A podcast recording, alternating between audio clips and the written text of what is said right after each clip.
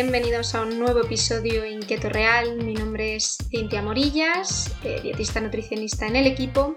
Y como cada semana os traemos eh, nuevo contenido, nuevo material para que podáis eh, aprovechar. En este caso, pues me gustaría hablar de lo que implica el proceso de cambio, porque muchas veces todos eh, tenemos eh, la decisión tomada o nos cuesta un poquito más hacerlo, pero siempre hablamos de un proceso de, cambio. Y hoy quiero que comentemos qué, implica este proceso de cambio eh, a nivel de nuestro cerebro, qué cambios se producen a nivel de nuestros estímulos, bueno, pues qué hormonas están ahí implicadas, cómo trabaja nuestro cuerpo, si es bueno cambiar poco a poco, cambiar de golpe, qué rutinas sí que deberíamos ir incorporando poco a poco para que ese proceso de cambio de hábitos pues sea mucho más efectivo y sobre todo dónde podemos encontrar también la motivación para que este cambio sea mucho más eficaz y mucho más eficiente. Si este capítulo te interesa, te recomiendo que no te lo pierdas porque enseguida arrancamos.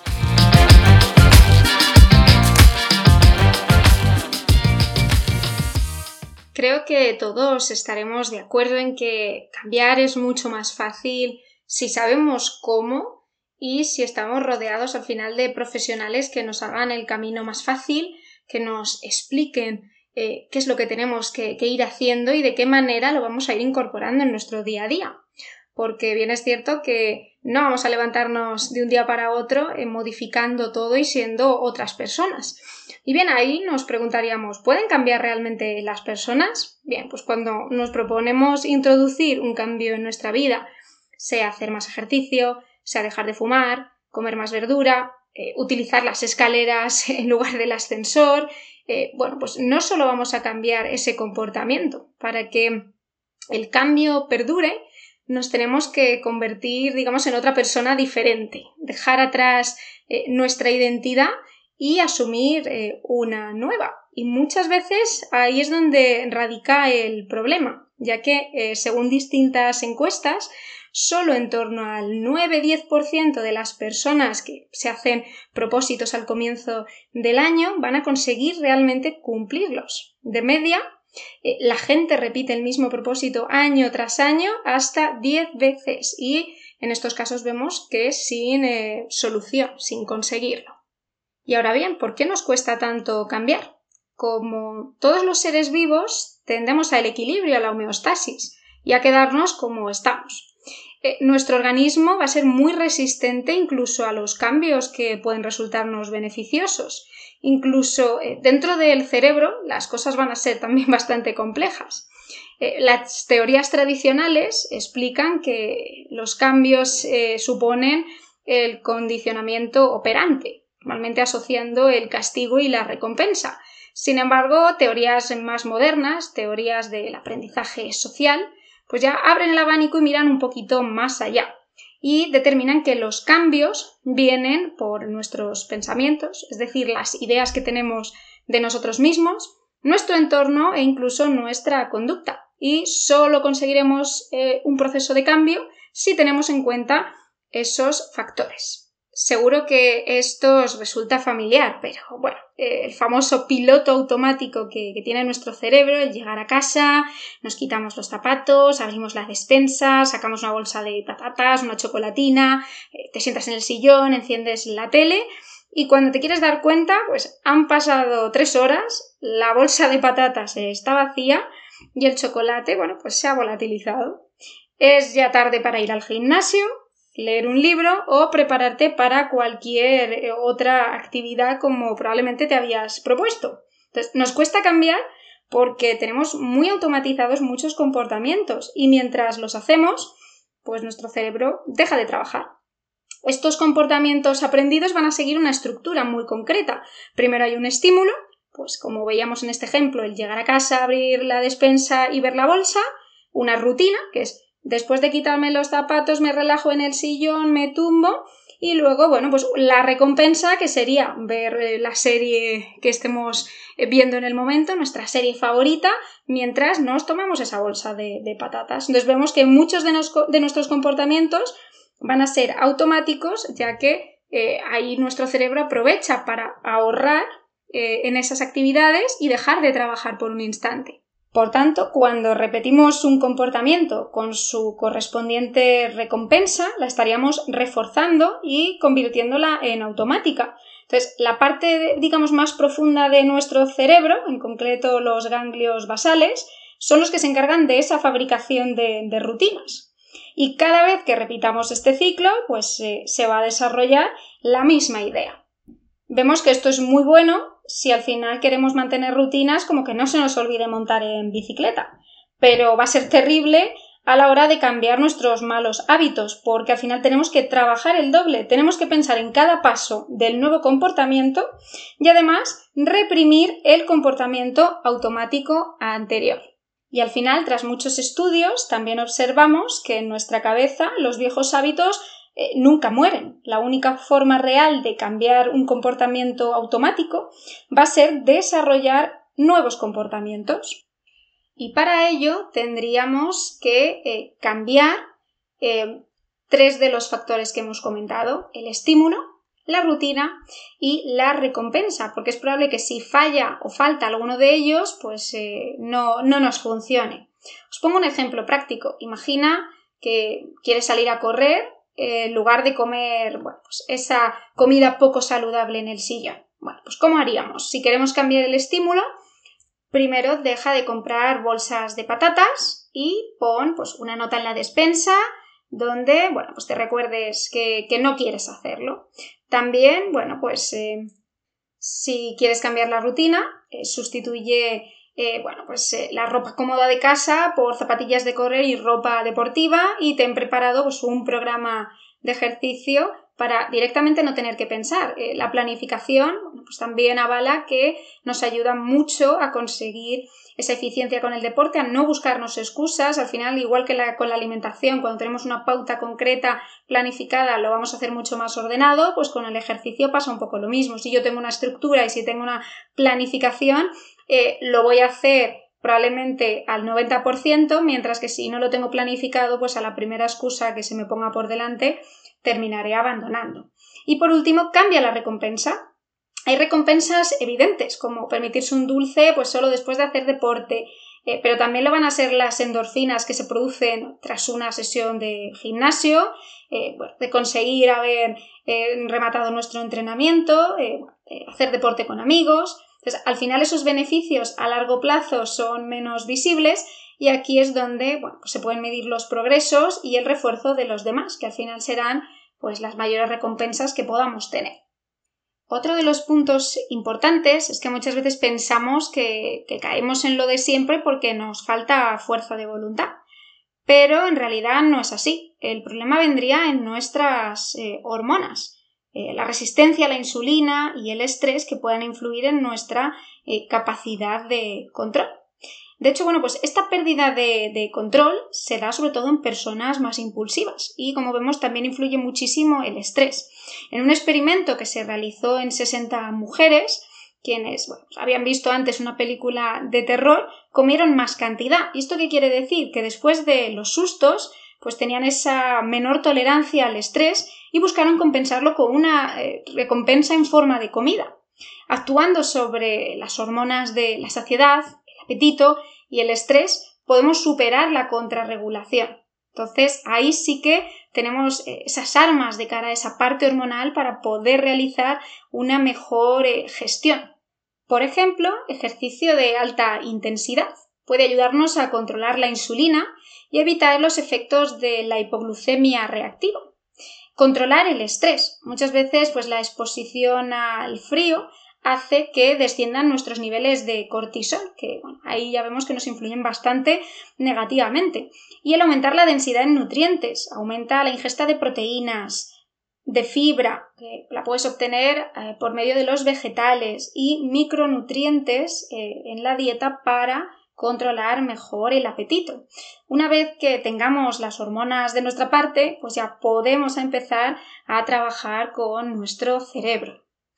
De ahí surge una práctica denominada mindful eating, esa comida consciente, que aunque suene un poco espiritual, eh, simplemente se trata de que seamos conscientes de esos comportamientos que hacemos de manera automática, porque sólo así eh, lograremos eh, cambiarlos. Y al final basta conseguir pasos básicos, desde come lentamente y sin distracciones, evita ponerte series, la tele, presta atención también a, las señales de, de saciedad de tu cuerpo y deja de comer antes de estar totalmente lleno. Sobre todo esa sensación de, saciedad cuando empiece a aparecer también es significativa y nos indica que esa parte eh, hormonal eh, pues está más definida en concreto con la leptina, que es la hormona encargada de eh, avisarnos y de marcarnos ese control y esa saciedad. También es importante identificar las cosas que te hacen sentir esa sensación de hambre. Si es por nervios, el trabajo, eh, la compañía de ciertas personas, ciertas situaciones, etc. También, bueno, pues esta práctica se centra en apreciar los colores, los aromas, las texturas, los sabores, los sonidos incluso de la comida, que al final el comer sea una experiencia eh, totalmente sensorial. También esto nos permite identificar eh, bueno, pues esa culpa y ansiedad relacionadas con, con la comida y sobre todo que prestemos más atención a esos efectos beneficiosos, al placer que nos genera eh, el alimentarnos bien, el, elegir opciones que sean sanas. Cuando vemos que empleamos estas técnicas de comida consciente, pues vemos que al final esto evita eh, los atracones, que estas personas tengan menos estrés, incluso que baje la inflamación. Tanto en personas que tengan estos episodios o si queremos controlar estos aspectos, pues nos va a venir muy bien esta herramienta y esta técnica. Por otro lado, la pregunta del millón. ¿Qué es mejor? ¿Cambiar eh, poco a poco? ¿Cambiar de golpe? Bueno, pues vemos que en muchos casos se recomienda que el cambio sea poco a poco, que sea gradual. Sin embargo, hay veces que los cambios son bruscos. Una persona seguro que a veces habéis visto casos que dejan de fumar de un día para otro. Eh, bueno, pues, eh, ¿qué es mejor entonces? Mm, bueno, pues la respuesta es que depende de nuestro entorno, es decir, de las otras personas. Eh, muchas veces, bueno, pues el aspecto social vemos que ahí nos condiciona y yo diría que muchas veces eh, el entorno va a explicar tanto los cambios como la resistencia a cambiar. Y también hay estudios sobre esto, de hecho en uno en concreto se comprobó que las posibilidades de desarrollar obesidad aumentaban en un 57% si un amigo íntimo se volvía obeso incluso aunque eh, la persona viviera lejos. Y a la inversa, muchas personas que pierden peso también pierden a sus amistades en el proceso, ya que lejos de eh, animar en el cambio, en muchísimos casos, fijaos el porcentaje, en torno a un 75%, los amigos y familiares no prestan apoyo a alguien que quiere bajar de peso eh, o mejorar a cualquier otro nivel. Por lo que vemos que las personas que habían perdido peso se tuvieron que además enfrentar a esos círculos íntimos que intentaban un poco, bueno, pues eh, em, darle menos valor a todo ese esfuerzo. Por lo tanto, aunque en muchas ocasiones sea difícil y nos cueste un poco más esa parte social, vemos que es una decisión que tiene que salir de uno mismo, aunque muchas veces el entorno nos influya. Y aún así hay que tener una serie de herramientas pues, para aliviar la presión que podemos sentir cuando uno está en un proceso de cambio. Si salimos, el típico comentario de venga mujer, si no pasa nada por un día, bueno, pues eh, hacerlo realmente si, si queremos hacerlo, no sentir esa presión que nos arrastre y si vamos a tomar una decisión que seamos plenamente conscientes y que la hagamos para disfrutar, no para que después nos genere eh, cierto malestar. Vemos que otro de los puntos claves también es desarrollar una rutina. Esto siempre, la planificación vemos que, que es clave y sobre todo eh, desde el inicio del día, al despertarnos. Esas rutinas nos van a hacer eh, ponernos eh, en marcha. Cuando nos despertamos, además, nuestro cerebro todavía no está a pleno rendimiento. Entonces, tener que improvisar, pues no va a ser la mejor opción. Si llegamos tarde a trabajar, nos saltamos el ejercicio, desayunamos cualquier cosa y el día empieza con mucha prisa y mucho estrés, pues al final mm, mal empezamos este día. Pero si por el contrario tenemos una lista de, instrucciones o una rutina ya creada y una planificación, esto eh, nos va a ayudar a no tener que pensar directamente. Además, debemos entender que no solo hay una receta válida para todo el mundo, sino que al final cada uno somos de nuestro padre y de nuestra madre y tenemos también que conocernos, saber qué es lo que nos pide nuestro cuerpo, cómo funcionamos, qué nos viene mejor. Aún así, bueno, pues os voy a dar una serie de ideas que podéis aplicar que seguro que os ayudan a empezar el día pues con mucha más energía y mucho mejor. En primer lugar es exponernos a la luz, ya que la oscuridad nos permite dormir de una manera más profunda, pero esa luz de la mañana es la mejor forma de despertarnos y bueno, pues podemos aprovecharnos de que nos dé un poquito el sol por la mañana si vamos caminando al trabajo, pues sería una opción ideal para eh, activarnos. También hidratarnos por la mañana. Cuando nos levantamos, nuestro sistema digestivo pues aún no está del todo activo y además pues probablemente si vamos al baño, hacemos pis, pues vemos que ahí los niveles de agua están mucho más bajitos. Entonces, tomar un poquito de agua por la mañana nos va a ayudar a eh, pues hidratarnos y por otro lado controlar también ese apetito inicial del día.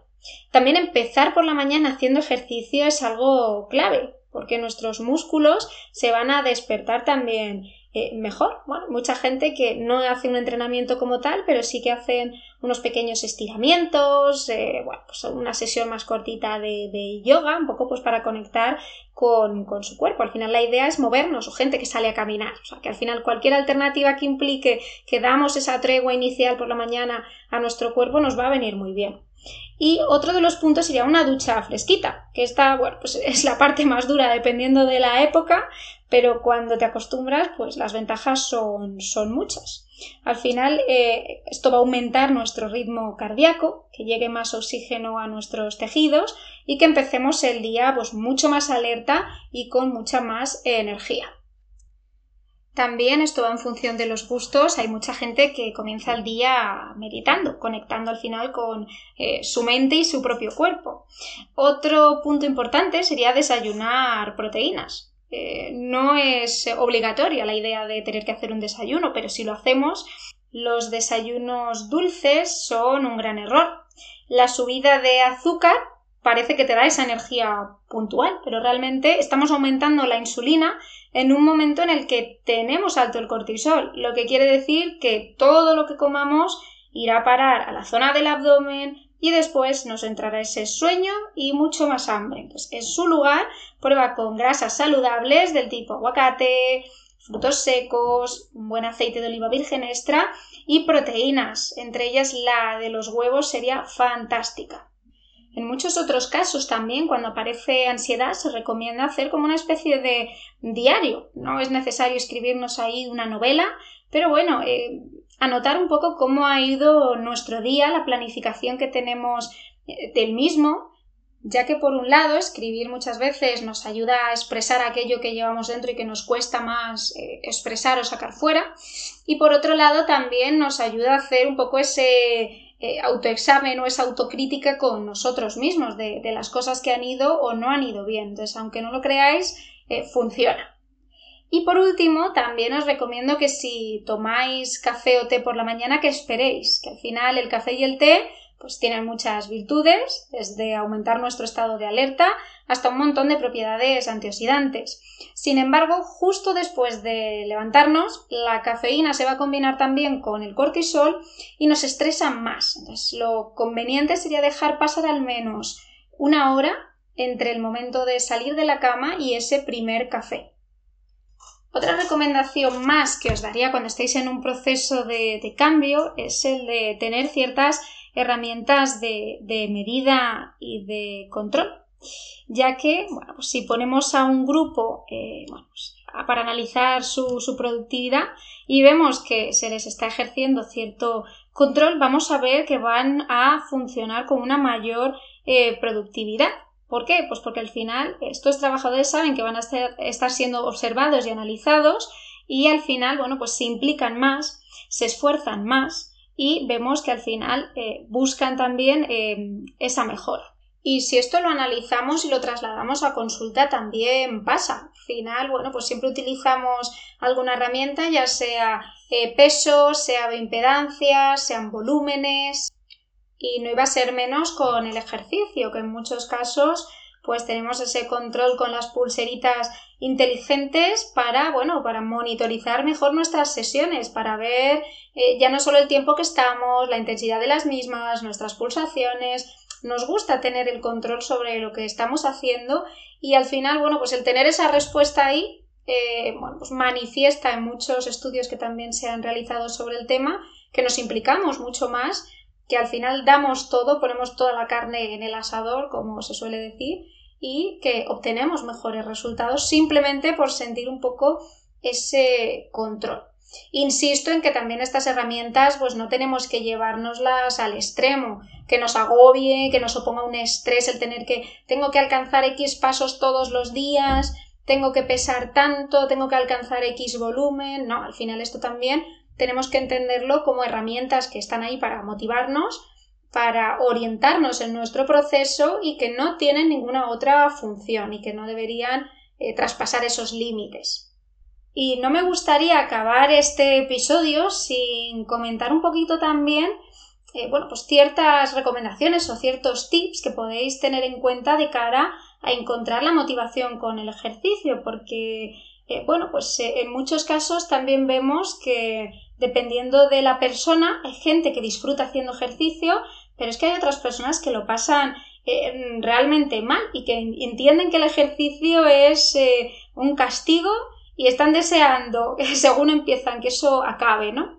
Entonces, al final vemos que, tenemos esos dos extremos, eh, los que son más adictos y los que los odian. Por suerte, normalmente hay una franja intermedia que no se posicionaría en ninguno de estos dos casos, que ni serían adictos ni lo odiarían eh, al extremo. Tenemos que entender que la motivación no siempre se puede explicar como un esfuerzo o recompensa. Y en un par de libros que he leído al respecto, eh, muchos investigadores eh, usan el modelo psicológico o teoría de la autodeterminación según el cual identifican dos tipos de motivación. Por un lado, la motivación intrínseca, que quiere decir que los objetivos parten de nosotros, es decir, son intrínsecos y al conseguirlos nos vamos a sentir validados y disfrutamos al hacer lo que tengamos que hacer para conseguirlos. Y por otro lado tendríamos la motivación extrínseca, que sería por el contrario cuando los objetivos son externos y por tanto eh, van a ser impuestos o los van a controlar otras personas de nuestro entorno. Entonces, nos, centramos, nos concentramos en cómo quitarnos esa tarea de encima eh, lo antes posible porque realmente no la estamos disfrutando y en el peor de los casos incluso tendemos a evitarla. Entonces, teniendo en cuenta esto, pues eh, muchas conductas nos ayudan a hacer deporte eh, bueno, pues con mejor cara. Y entre ellos, ¿qué elementos pueden ayudarnos a aumentar nuestra motivación? Bueno, pues la música, el hacer deporte con música es clave, mejora nuestro rendimiento, especialmente cuando pues, el ritmo coincide con esa cadencia de entrenamiento, o sea, correr, levantar pesas, e incluso, bueno, pues ponernos a lo mejor eh, una serie, si estamos haciendo eh, bueno, pues, cinta en casa o elíptica o escucharnos un podcast, bueno, pues elementos al final que tengan un poco esa función de entretenimiento para que no estemos tan centrados en el proceso duro de estar haciendo 100% el ejercicio. También el salir al exterior, el sol y el aire eh, en la cara cuando estamos haciendo el ejercicio va a ayudarnos a reducir tensión y bueno, síntomas incluso relacionados con la depresión. Y aparte nos va a aumentar ese sentimiento de, bienestar, más que cuando lo hacemos eh, bajo techo. Eh, mensajes de ánimo en muchos casos. Bueno, pues cuando, por ejemplo, vemos em, que estamos corriendo y en una carrera em, de estas domingueras y hay gente ahí animando, pues te entra el subidón y al final te anima, te levanta el ánimo y dices, pues venga, que me quedan dos kilómetros y, que puedo con ellos, ¿no? Y también hacer deporte en compañía. Entonces, las personas que les cueste más, pues eh, tienen más probabilidades de entrenar si lo van a hacer con alguien con un grupo de amigos, con la pareja, con la familia, hacer planes fuera, pues todo esto va a aumentar em, ese hábito, nos va a ayudar a reforzarlo y al final que lo asociemos con algo también eh, divertido. En el proceso del deporte, eh, que haya personas que al final, bueno, pues se sientan enganchadas al deporte, tiene mucho que ver con las endorfinas, aunque todavía no se ha podido probar que sea realmente adictivo. Sí que parece ser que eh, las endorfinas no se segregan con todos los tipos de ejercicio, que al final pues, se llega a la conclusión que tiene que ser un ejercicio eh, intenso. E incluso parece también influir mucho cómo lo recordamos después, ya que en otro experimento se comprobó que las sensaciones al hacer intervalos de alta intensidad eran negativas mientras se hacía el ejercicio, pero mucho más positivas después. Mientras que el recuerdo de sensaciones positivas era menor con el ejercicio moderado de larga duración. Y como dato curioso, en este estudio las mujeres se vio que respondían aún mejor al entrenamiento de intervalos de alta intensidad que incluso los hombres. Y cómo no, pues vamos a hablar de el fantasma, que sería en este caso en los procesos de cambio la procrastinación, que al final vemos que procrastinar es algo tan común como tan difícil de pronunciar. Como todos sabemos, consiste en aplazar las tareas o decisiones que son necesarias, como terminar un trabajo, ir al gimnasio, decidir empezar un cambio de hábitos, y bueno, pues en su caso lo que hacemos es dejar de hacer estas tareas por eh, realizar otras como puede ser, bueno, pues quedar con los amigos, mirar nuestra cuenta de Facebook y bueno, pues hacer cualquier otro tipo de actividad. Lo peor de procrastinar en estos casos es eh, que sabemos lo que estamos haciendo, pero no conseguimos evitarlo. De hecho, muchos estudios indican que al menos el 20% de los adultos la padecen, pero en este caso eh, son los estudiantes los que superan en un altísimo porcentaje, llegando al 95%. De todos modos, a todos nos ha pasado eh, alguna vez. Al final, la procrastinación a niveles más técnicos consistiría en un fallo en esa capacidad de autorregularnos a nivel cerebral. Ese autocontrol que nos permite pues hacer cosas desagradables para conseguir un mayor bien en el futuro. La buena noticia de todo esto es que sí que es posible vencerla y es una habilidad que se puede realmente aprender y se puede entrenar final identificando nuestro comportamiento y bueno, pues tomar otro tipo de decisiones o alternativas. Si nos da eh, más pereza en realizar un proceso de cambio, pues hacerlo de manera más progresiva, eh, planteándonos cambios que sean realistas y que ese paso a paso sea guiados y acompañados, que siempre va a ser mucho más fácil. me reitero en esa idea inicial que os planteaba al inicio. El proceso de cambio es más fácil si sabes cómo y si te rodeas de las personas eh, adecuadas. También eliminar distracciones, sobre todo cuando estamos en un proceso de cambio a nivel alimentación, necesitamos un entorno que nos ayude en ese proceso de cambio, en esas decisiones y que sume. Eh, rebajar la ansiedad también, bueno, pues tener herramientas y trabajar eh, esa gestión, sobre todo con la parte emocional, con el estrés o la carga que nos pueda generar el trabajo, la familia, el entorno. Y bueno, esto al final es un trabajo que se puede hacer con ejercicio, con alimentación, con un buen descanso, con una buena hidratación y bueno, que haciendo un trabajo complementario a nivel eh, psicológico y a nivel alimentario.